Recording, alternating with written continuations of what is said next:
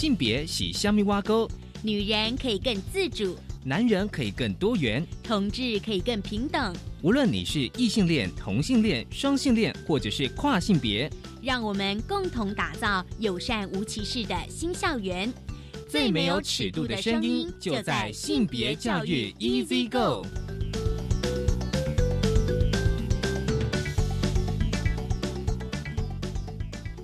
Hello，大家午安，欢迎收听教育电台性别平等 Easy Go，我是文龙。不晓得这礼拜大家过得好吗？尤其是最近哦，最近其实大家有没有觉得台湾的社会不一样的呢？今天我们的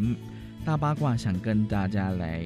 聊一聊，就是在五月十七号，立法院三读通过司法院释字第七十八号解释施行法，而台湾同志咨询热线协会呢，他们发表了一个声明。我觉得这个声明其实是相当的重要，因为呢，其实从一九九零年代开始。台湾的同志社群开始集结，形成有组织的同志运动。其实呢，在二十多年前，同志先生的压力巨大无比，而且呢是藏在这个衣柜当中，被社会排除与贴上标签，是同志的日常生活。而三十多年之后的今天呢，在对同志社群别具意义的五月十七号，五月十七号是国际不再恐同、恐双、恐跨日。而立法院呢，将同性婚姻合法化，三读通过了由行政院提出的司法院释字第七十八号解释施行法，所以待会我们要来聊一聊哦。而今天的慢慢聊，我觉得慢慢聊蛮有趣的。今天慢慢聊，我们想要来聊就是板桥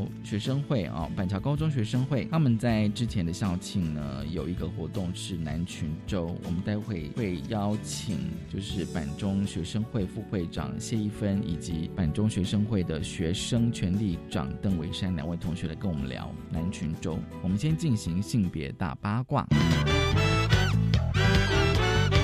性别大八。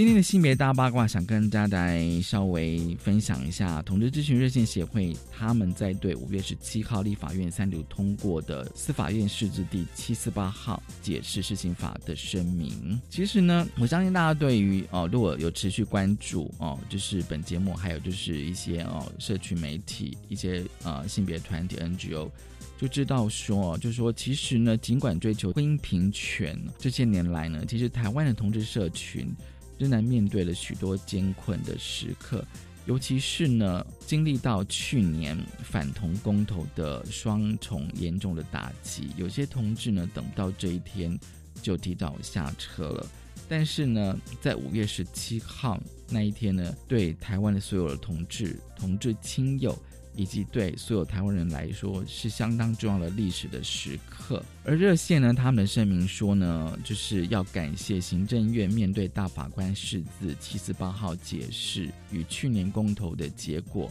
勇于承担而提出了给予同志婚姻自由之平等保护的同性婚姻专法的版本。当然，也要感谢立法院啊，许多啊，就是立委他们啊。其实承受了非常多压力，而投下了关键性的一票。当然呢，这个法案虽然三读通过呢，但是呢，也有一些的呃，大家可能觉得还不够完善哦。比如说像共同收养、跨国伴侣以及人工生殖等部分呢，并没有获得的保障，其实是未来持续要努力争取的。而同志社群呢，也有许多重要议题持续关注。譬如非常重要的性别平等教育，还有反歧视法、职场平等、原生家庭出柜、跨性别与双性人的权益，还有艾滋污名与感染者权益，以及老化与长期照护等等。尤其呢，反同团体呢，他们已经猛烈的攻击了性别平等教育，更需要同志社群以及各界的伙伴的盟友共同努力。进行社会对话与政策的倡议。好，其实呢，这个呃，虽然同婚专法已经三度通过了，但是其实这还是一个开始哦。大家如果持续关注啊，知道说，其实未来婚姻平权也许会告一段落，但是啊，学校的性别平等教育，其实呢，它的战场。还是持续的哦。因为大家知道说，自从那个性别平等教育法的施行细则第十三条修改之后呢，有些反流团体还是不满意哦。持续的可能会有一些的声音出来，当然我们会持续的去关注。就是今天开始跟大家分享的性别大八卦，稍回来性别慢慢聊。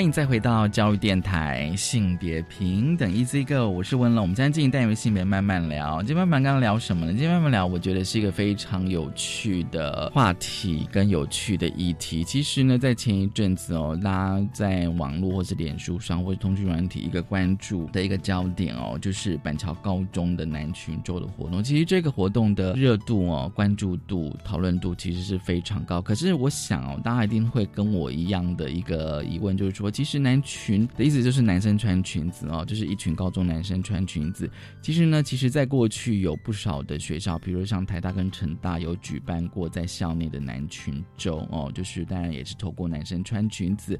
来表达性别平等或是性平教育的一些概念。而今天呢，我们想要来谈哦，就是最近的板桥高中。的南群洲哦，我觉得是非常的有趣，由高中生自行发起，很高兴我们邀请到了板桥高中的学生会的副会长谢一芬，一芬你好，主持人好，嗯，还有就是学生会的呃学生权利长邓伟山，伟山你好，主持人好，对，你们在举办的时候会想到有引起这么大的关注吗？呃，当一开始是没有，就是。这个在网络上的宣传度跟点击度都是，就是有史以来就是在我们的网页上是嗯最高的，对，嗯所以其实是蛮出乎意料外的，因为我们有看过，就是在第二支影片跟我们第一支影片的点阅率、观览次数跟分享次数，其实是有一个很悬殊的对比。第二支就冲高第二支就是在我们活动举办的那个礼拜的礼拜四发的，嗯对嗯就是差很多，就是随着活动期间这样子过，关注度也逐渐高。嗯嗯嗯，对。那你当初的发想是什么？就是说为第一个为什么想在校庆的期间办男群周？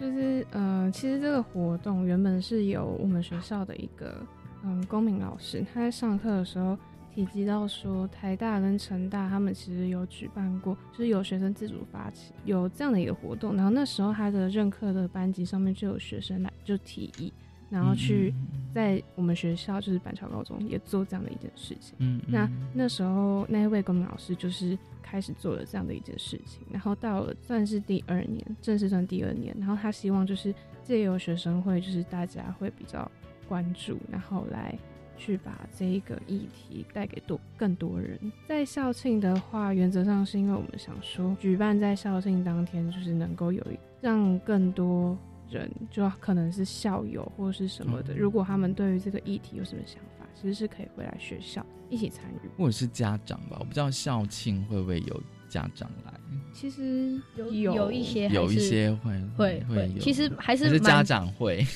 就其实有些因为校庆高二要摆摊，可能有一些哦高二的家长就会来班中光顾自己小孩子的哦班级，对，所以有时候可能会有家长过来，可是嗯家长来校庆的。要知道的话，他应该还是要先从的是粉砖上可能会得知讯息，因为可能在校庆那一天，主要其实还是主要的活动还是我们学校的校庆，我们只是算是就是嗯搭个校庆的便车，就是因为会有人潮嘛。嗯那如果有在关注我们的粉砖或是那个，才会知道我们有这个活动。那像有些家长可能没有使用 IG 或是脸书。对于板中学生会嗯。没有什么关注的话，那可能他们来，他们其实也不见得会了解，嗯或是知道说就是今天学生会办这个活动，所以我觉得是要看每个家长自己在网络上的嗯使用率到底是怎样的状况，才会去了解或是得知，或是甚至他的小孩有跟他的家长分享说，我们学校最近有在办这个活动，然后自己跟家长聊聊，家长才会去知道。嗯对嗯，你们的诉求是什么？想透过男生穿裙子，就是呃，不管你对于这个东西的接受度是怎么样，那我们想要就是一般人他可能对于这个议题他没有了解的时候，他看到男生穿裙子，他一定会觉得可能是很好奇，或是觉得很奇怪。对，那当你今天看到看到一个你不知道的事情的时候，嗯你可能就会上前去问他说：“哎、你怎么穿裙子？那你为什么今天突然想穿裙子？”那也许就可以借由这个发问的动作，然后进一步的告诉他，在于性别的一些观念，或者是说男生穿裙子这方面的文化，嗯它其实是一件不需要被当成奇怪的事情。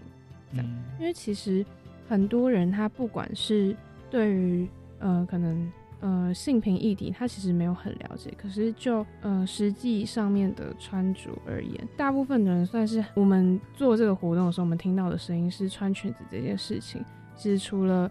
是传达性平议题的那些概念之外，它还可以就是把穿裙子这项动作，那它背后可能会有一些体验是可以被接触到的。嗯就是可以了解女生有些穿裙子的不便，嗯跟嗯嗯一些需要注意的姿态。就像大家在以前的观念就觉得女生就是坐有要坐有坐直，然后对不能翘脚。那为什么会有这样子？就是有时候其实女生穿裙子或是什么的话，嗯嗯其实你的脚都是要并拢的，或是你坐车子，或是你坐下来的时候，嗯你都要先把你的裙子给拨一下。就是女生坐下来，其实都要就裙子要先顺一下才可以才坐下去，不然你直接坐下的话，你的裙子就是可能就是会整个不折到对，就是折到对对。所以你们觉得，其实裙子的设计反而会限制一些女生的行动了。但其实另一部分就是我们那时候有查查资料，就是不管是现代在国外，可能缅甸啊，然后英国啊，或是很多国家，他们到现在的男性生理男性还是会有穿裙子这件事吗。对就是他们传统服传统服饰。对，就是嗯其实嗯裙子嗯本身就是设计给男生，就是让他们的就是生理构造上面是比较舒服，嗯嗯嗯，不会闷热这样子。就是我们觉得说，除了性平议题方面，就是生理构造上面，就是如果说他觉得舒舒适，或是基于个人个人美感的追求，嗯那利用这个活动，那他也可以去做这样的一件事情，不用害怕被主流社会就是其实我觉得哦，你们这次活动，第一个第一个，我觉得它时时间拉了蛮长，就是他关注的时间真的还还算蛮久的。哦、因为有时候一般，比如说据我了解，像台大男军中，他可能就是当天或是前后这样子、哦，大家可能会关。那你们好像将近一个多礼拜哦，这个这个事件的讨论度，所以我接下来想想问，知道说哦，因为刚刚有提到，就是说有公民老师支持哦，那更重要的就是说，你们怎么去争取到校长支持？我觉得这很重要哎。对，就是我觉得这可以谈论到我们的校风这个部分，嗯就是其实，在板桥高中，我们一直都是我我个人觉得啦，就是我们一直以来都还算是一个师长愿意跟学生去对话，愿意坐下来跟我们好好谈论，不管是在学生自治或者是一些我们的诉求，或是对于可能早自习的存废啊，或者是很多议题，嗯。可也有可能是因为我们学校的学生大部分其实都还算是很少会有那种比较逾矩的行为，嗯所以当今天我们有一些新的想法的时候，嗯那嗯我们去跟老师就是这样子论述我们的观点的时候，他们是会愿意去思考为什么今天学生有这样的一个问题，那有没有一个更好的方法是我们可以一起去达成的？嗯那今天像我们举办了这样的一个活动，那我们也会希望说，如果这个东西不只是学生的力量，而是它是一个氛围，就是不管是、嗯呃学生、老师，甚至于家长，对，当大家都对于这个东西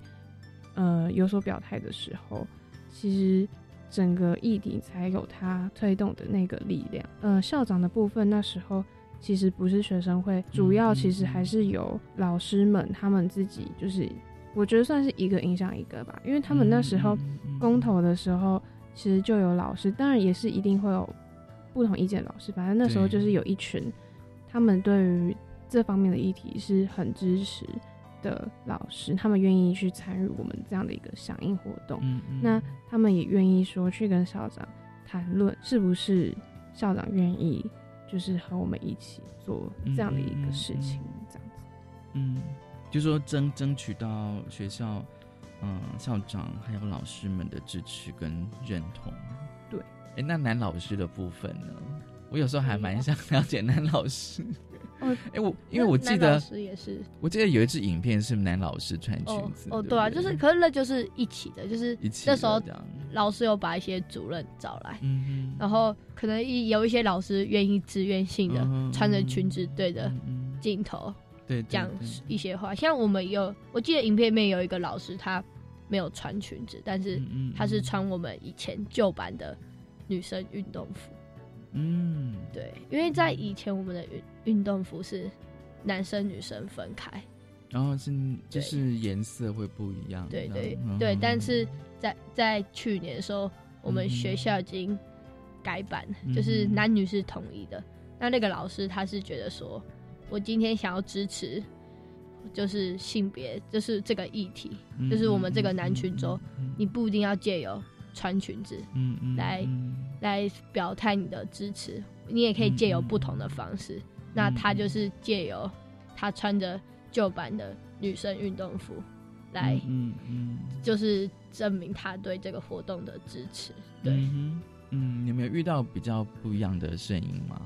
其实好同像学或者是嗯，嗯，其实我们的同学他们不太会，就是用很直接或者很恶意的方式来否定我们这一次的嗯呃行动。其实我觉得有很大一部分是应该说，在我们这个时代，就是以我们嗯哼嗯，这个年纪现在高中生，嗯对，其实不只是高中生、大学生，甚至是至于二三十岁的人，其实他们会实其实我问过，连小学生，对，其实他们都支持。对，我觉得这很大的一部分是因为我们对于性平议题，我们是真的就是有去呃接触过，然后也有看过一些很客观的东西。那我觉得这这样的一个不管是资嗯、教育还是什么的，它最主要那些教育，它最主要的东西是。你今天如果遇到一个你觉得很一时之间没办法接受的东西，嗯嗯，那你当下第一个反应不会是去否定它，而是其实那时候的教育就会告诉我们说，今天就算你不喜欢或是你不能接受，嗯这也不代表说你就可以去攻击他们或是谩骂他们。嗯嗯觉得我们办这一次活动能够不被校内很少会有这些声音，我觉得跟这样的一个教育有很大的关系。没有参与的一些外围的同学也反映，就是他们顶多就是不会不会特别关心，但是他们不会到去。对就即便有反对的声音，他们也是会对我们提出疑问，但是那些疑问都是理性的，然后 OK，嗯，对你觉得是可以讨论沟通的？因为很多事情本来就有很多因，为有时候我就是会遇到那种说，男生穿裙子也太恶心了吧？哦，其实是之类的网络上 还哦是有，反而反而是网络上那些就是所谓的酸民这样子。对，嗯、我觉得也不能说呃，是到酸民，就是有些人他就是从小我觉得是跟他们从小的教育的环境跟跟一些社会环境所带给他们的这样子，嗯就是他们也不全然就是他们说出这样的话，他们就是错的。你看，嗯嗯我觉得有时候要去顾及到他们生长的背景环境，嗯，嗯嗯对，那嗯。才会导致他现在对于这些事情的想法。嗯对我觉得有时候那也不是他们的错，只是现在就是就是大家应该要学着去接受跟包容。我觉得，因为我觉得这种事情，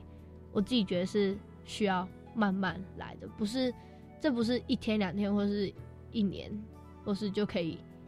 消泯掉的事情，嗯嗯就是很多事情，我觉得就是要长期以来嗯一直去慢慢的，大家都要慢慢去学习接受。有些观念跟社会的环境就会慢慢的越来越好。嗯，嗯对，其实我觉得还有一点是，呃，有些人其实，呃，我们在办这个东西的时候，其实也可以很明显的看到说，嗯、在支持的声音跟相对反对的声音上面，我们可以看到，就是其实反对者大部分的人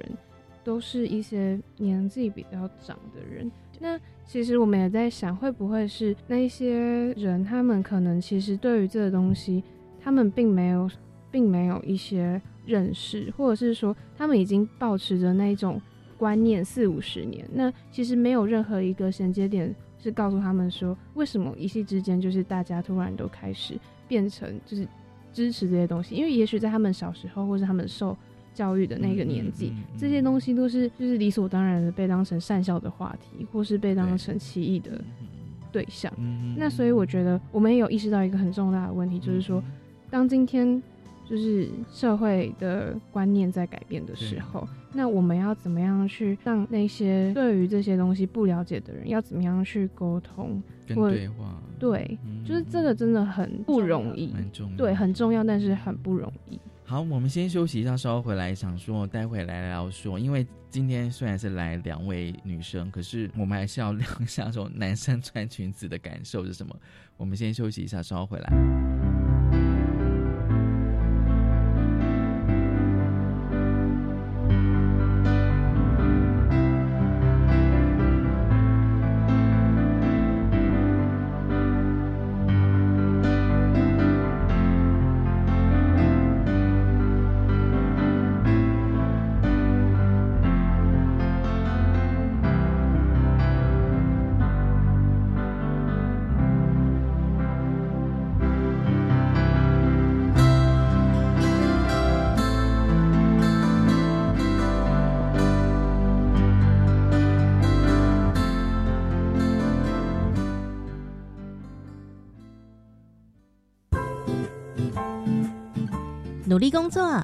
力学习，也要努力呼吸，努力放轻松。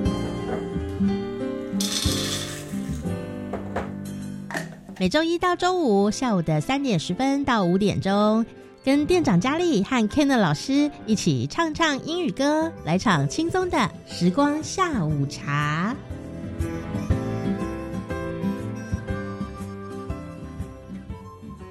小朋友啊，你帮老奶奶送糖果去小人国，我招待你出国，让你天天吃糖果，免费住别墅。这么好，当然可以啊！小朋友千万不可以，这种不明的国外免费旅游，或是不合理的高薪工作机会，很有可能会让你成为非法集团的犯罪工具，面临国外的刑责。提醒国人切勿心存侥幸，接受不法集团利诱，在海外提领不明包裹或接受高于合理报酬的海外工作机会。部分国家贩运毒品罪，最高可处以死刑。以上广告由外交部提供。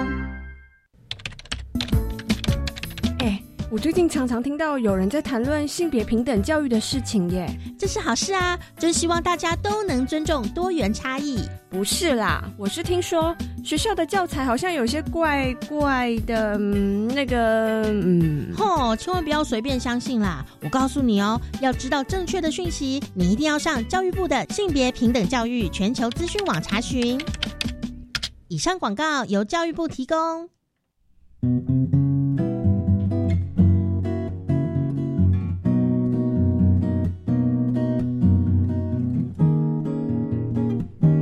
我是苏命苏米恩，你现在收听的是教育电台。哦，朋友们，就爱教育电台。耶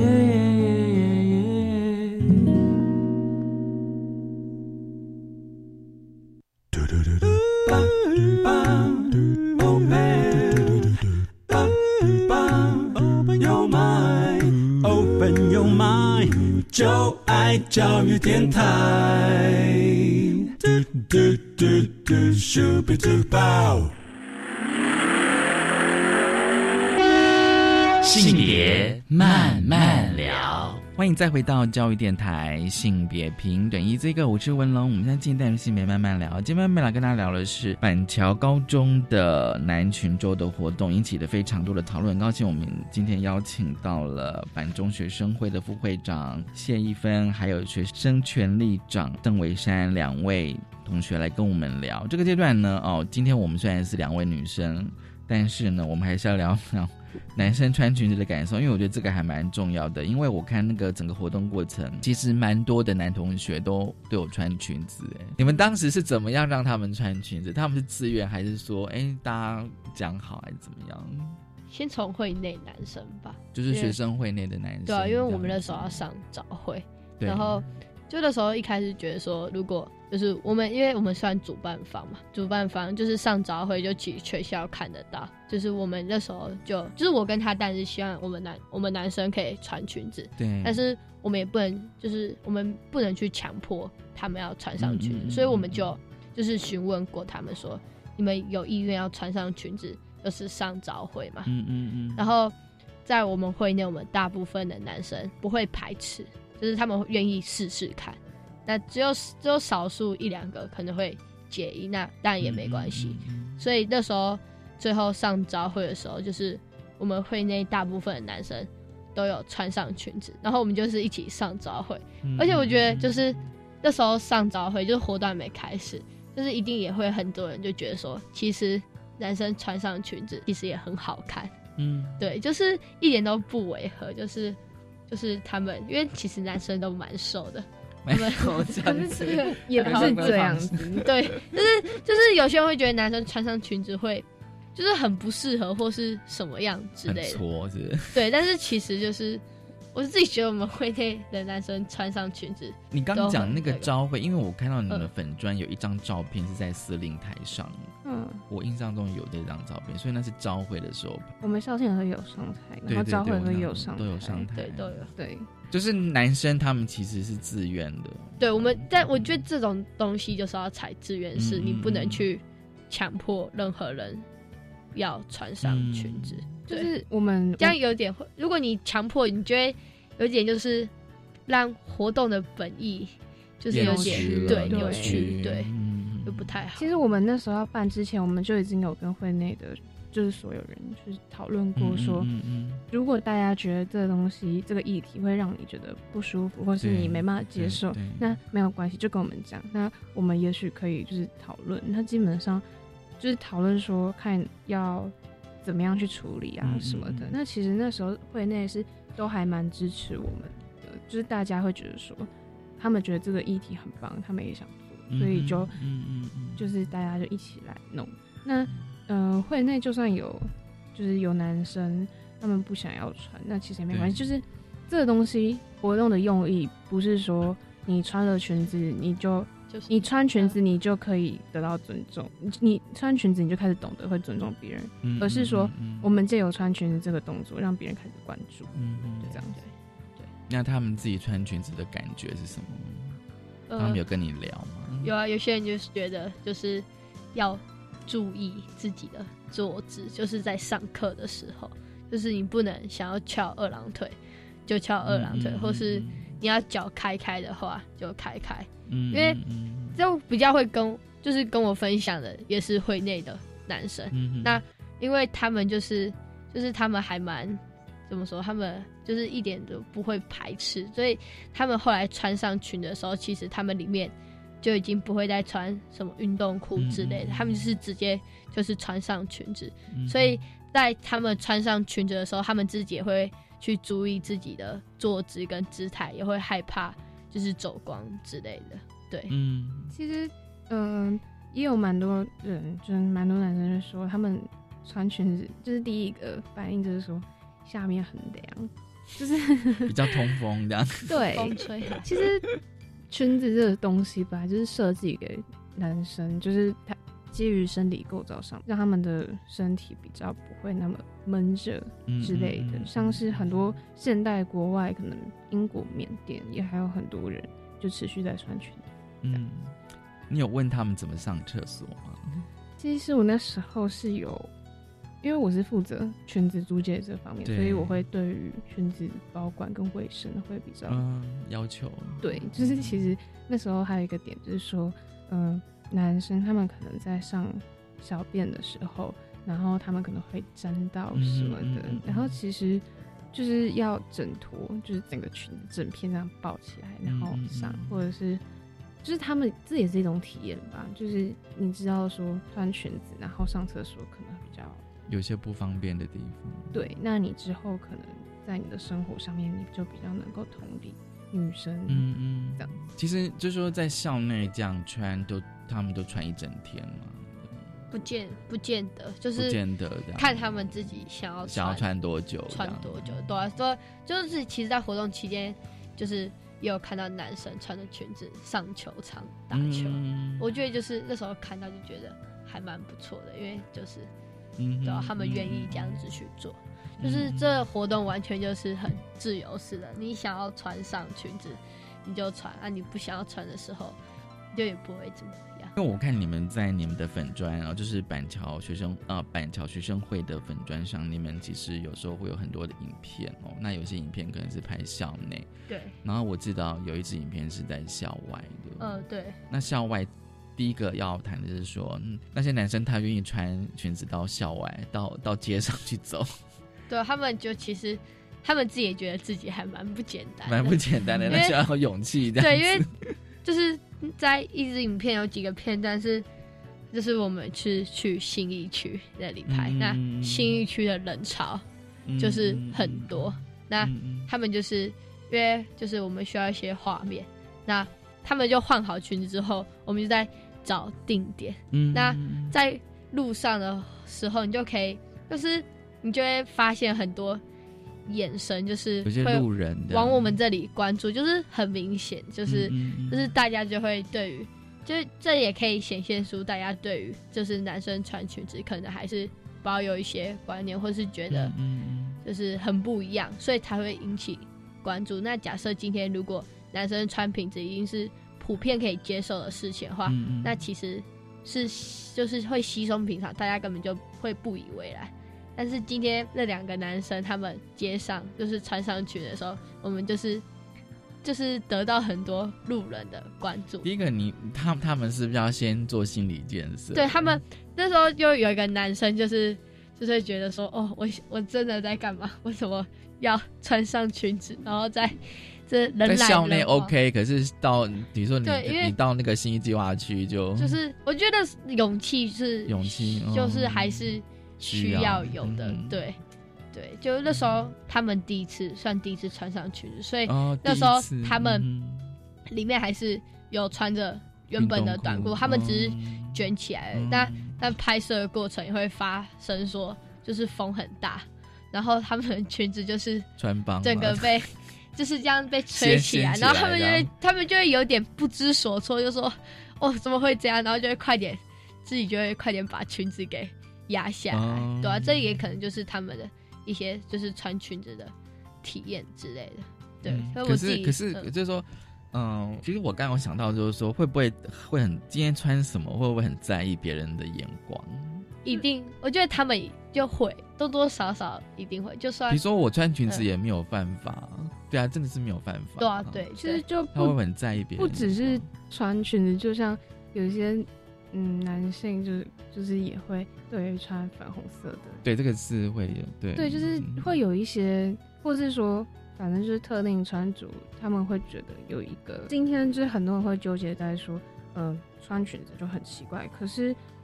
其实你不管。不管不穿裙子，你连颜色、款式，或是剪裁，或者哦是对对材质，嗯很多东西都都是你会觉得男生应该穿什么，女生应该穿什么。嗯嗯可是其实如果你硬要讲的话，在这个就是大家可以选择自己品味的时代，嗯嗯，你如果对于那些东西都没有要求的话，为什么要特别单就于裙子的东西，嗯一直去嗯就是拿来做文章？嗯我觉得就是有些人可能会觉得说，我们这件事情本来就是一件没有什么大不了的事情，我们为什么要特别办一个男权周？嗯嗯就是嗯我们也觉得没有，这是没有什么大不了的事情，我们跟他的想法是一样，但是有些人会觉得这是一件很奇怪的事情，嗯嗯所以我们想要就是实际去做这件事情，让他们知道说，嗯他他真的发生了，也没有很奇怪啊，就是那样。嗯，嗯而且你们看到旁边的路人的眼光，你们有直接去去访问采访他们，说：“哎，请问现在场你们有什么看法？”这样。哦有啊，很想要啊，但是最后还是没有做，就是还是基于哎，可是可是你们看到的是大概是怎么样的人？哦，有一些就是比较就是中年 凌晨，但是有一些就是年轻人，对也是还是会看，然后或是对大人带着自己的小孩子，哦小孩子有时候也是嗯会嗯不经意的在在那边，就他们可能没有看恶意，但是就就是是比较少见。就这样对，因为就比较嗯少见，所以他们才会去注意到。还是说，哎，你们是在拍片吗？没有那时候哦，没有，因为那时候我们就是没有把相，那时候我们没有拿相机拍，那时候我们只有用手机，而且那时候我们要收东西前往下个地方，所以基本上我们就是背着书包。有一种拍摄的方式是说，让旁边的人不觉得你们在拍，就是你们那个，比如不管你用相机、摄影机，通常都不要让别人看到，我我现在然后比较就突然亲近式的。那时候就是那时候我们一开始他们刚穿上去的时候，我们看起来就不像是要拍片的，就只是就是那因为那时候我们没有拿什么嗯相机或是什么器具在自己身上，嗯，然后我们其中一个男生他就会那时候他就有一点没有安全感，就是他穿裙子的时候，然后到最后我们就有架脚架，然后架在那边，他就觉得说有在相有相机的时候，对。他反而会觉得我这样就比较有安全感，因为他会觉得说，就是别人会知道我是因为要拍影片，在拍片，对，才要这样子穿，他就会觉得就是这样子他，就是就是他这样会比较有安全感，就是他就会觉得说别人对他的眼光可能就不会那么的嗯嗯有恶意或是特别之类的，嗯，对，这是事实，这都是真实，就是发生过的一些嗯对男生的内心小剧场。不过你们那个应该算是定点，对不对？对定点对，因为有我知道以前我看过有一个拍摄的方式是，他就是比如说他也许就在微秀那一区，他就走一圈，嗯，然后摄影机也许可能就跟在他后面这样子，哦，就是就是呃，跟拍这样子，就是他可能就到处走这样子。然后也拍到路人的，对，也呃会可能也会拍到路人的表情跟反应哦这样子。呃，我们我们就只是就是定点，定点嘛。然后对对于他们就是我们想要的画面做一些捕捉而已，嗯对，不过我觉得也蛮有趣的，对，那个画面有时候画面其实是会说话的。好，我们先休息一下，稍后回来。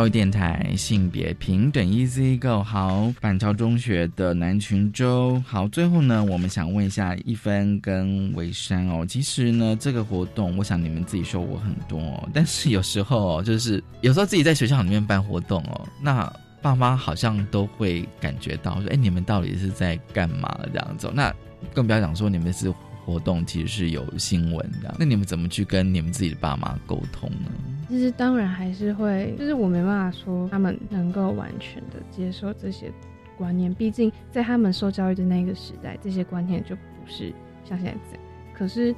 今天就是当你已经就是四五十岁之后，你的小孩他们每一年教材都在改变，每一年社会氛围都在改变。对但是你出社会之后，如果你让自己停止学习，或是没有看见这些改变的时候，你会发现，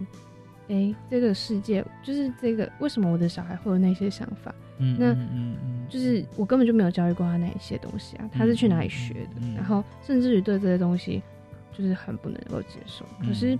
换一个方面想，如果今天不是讲性平教育，而是讲一些资讯的东西的时候，你也会觉得说自己好像跟不上他们，就是他们怎么能够那么轻易就是去操作那些所谓的软体啊什么的？那我我怎么什么都不懂？不管是硬体的东西，或是观念上面的东西。我觉得世代之间的沟通真的很重要，不要让自己就是停止去学习，不然其实不只是，就是如果你只是坚守你自己的想法，然后为了守住一些观念的话，那我觉得有些东西其实还蛮可惜的，就是包含你现在一直想要追求很多东西的进步，但是你却一你却很排斥去了解新的东西，就是你了解新的东西不代表要被它影响，你只是。听听，你也可以只是出于一个理解，然后再去做判断。嗯哼。那我觉得办完这个活动之后，我会觉得说世代之间的沟通非常不容易。但是我觉得无论如何，就是不管是对于上世代或者次世代的人，这个东西一定会让彼此之间都能够更接近，就是这样人跟人的关系，而且很重要，非常重要，而且很不容易。但是我觉得还是还是要还是要试试看，还是要去努力，就是你偶尔就是稍微去试探他一下，去戳一下这样子。对，就是偶尔，大概是 爸妈的反应，然后见好就收，就是让他知道，就是你自己的观点跟看法。然后你有时候也可以就是偶尔的，就是知道他的立场到底是怎样。虽然他有时候会讲出让你很。惊讶的话，接受就是就觉得他回答出来的话，就甚至有点觉得他有点荒谬。就是可能你有时候会吵架，就是因为一些就是这种而吵起来，但是就是至少他会知道，嗯，你的想法是什么。就是你有慢慢的在让他知道，总比你自己一直就是对于这方面，然后都不让他知道。嗯，就是我觉得还还还是来得好，就是嗯，就是至少我们还是有彼此。意见上或想法上有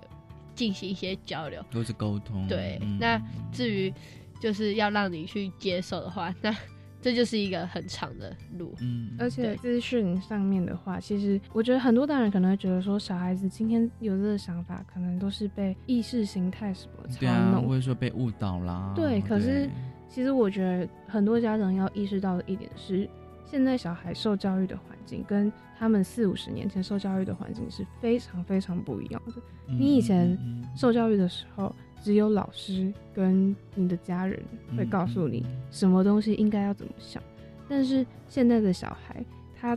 只要想知道任何东西，要上网一查一点，好几十条的讯息就这样出来，他可以知道的东西，甚至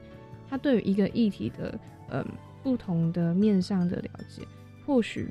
说不定根本就比一个成年人还来得多，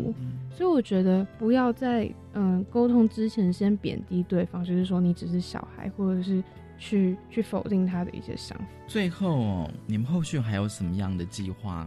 或是什么行动呢？在南群州之后，在会内的话，因为就是我们这一届就是在就是要退休，就是会有下一届接手，但在。这方面就是南群洲这个活动，我们是会希望就是它可以再传下去，但是这种东西就是不见得每一个人都可以去接受它的一些风险，嗯，愿意承担，或是他真的有兴趣去做。所以在下一届的状况的话，就是我们基本上会尊重下一届。他们会不会想要继续去推动，或是往其他方面他们有兴趣的议题，然后去做另外一种东西的呈现？就是就是我们要看下一届怎么做。因为如果我们只是单方面的强迫跟他们说我们要把这个变传统，你们就要去做的话，那我觉得这个活动的动机就不会那么纯粹。对，也有可能就是会遭受到某些。意义上及本质上的一些扭曲或是变质之类的。总之，对于男权这这个东西，我们还是会把我们的经验告诉他们，但是要不要做或是用的方式呈现，那都还是需要在后续的沟通或是尊重。我们会就是会尊重下一届他们的想法。嗯，所以你们各界其实就是要要办的活动，或是说想关注议题，其实都是独立的，就是不见得不见要一样，但是像是有一些活动，就是我们还是还是说是例行性的活动？有一些活动已经是例行性，但是不见得就是如果你不想要做的话，其实也没关系。只要那一届的学生会大家开会通过说，哎、我们对就是你们承受得了板中生的一些舆论压力或是 一些风险，你们敢去承担的话，对。就是你只要不要违背一些基本的原基本原则，那你想要做什么，其实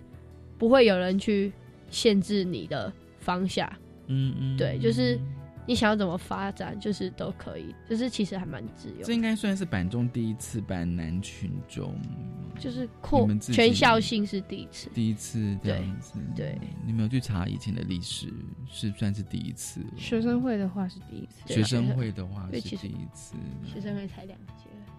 学生会才呃，我们我们之前是班联，然后现在是学生会。你们之前是班联会，对不对对对对我们就转变成转成成学学生会生会这样子。总之，还加班联时期也算是第一届的样子。对嗯对对嗯嗯，嗯好啊，期待期待未来版中的学生会还有什么就是让他耳目一新的一些活动这样子哦，因为其实你们这次办的其实算蛮成功的，它有引起一些话题，它不止在校内，嗯对然后会扩散到社会，对就会引起一些一些讨论。这个其扩及范围其实有点超乎想象，都还蛮大的。所以你们觉得现在通讯软体的力量非常的强大 不可忽视？对，就是只要有一个人转转传，马上好像接下来就一百个人开始慢慢的这样传传出去这样子。今天真的很高兴，板桥呃高中的学生会哦副会长一芬，还有学生权利长韦善来跟我们分享板中的男裙周。其实有时候我在想说哦，就是有些男生穿裙子他们的感受，对我觉得这个其实可以再去慢慢的收集，我觉得还蛮重要的。好对，谢谢你们，谢谢，谢谢谢谢谢谢大家收听今天的性别平等一字一个，拜拜。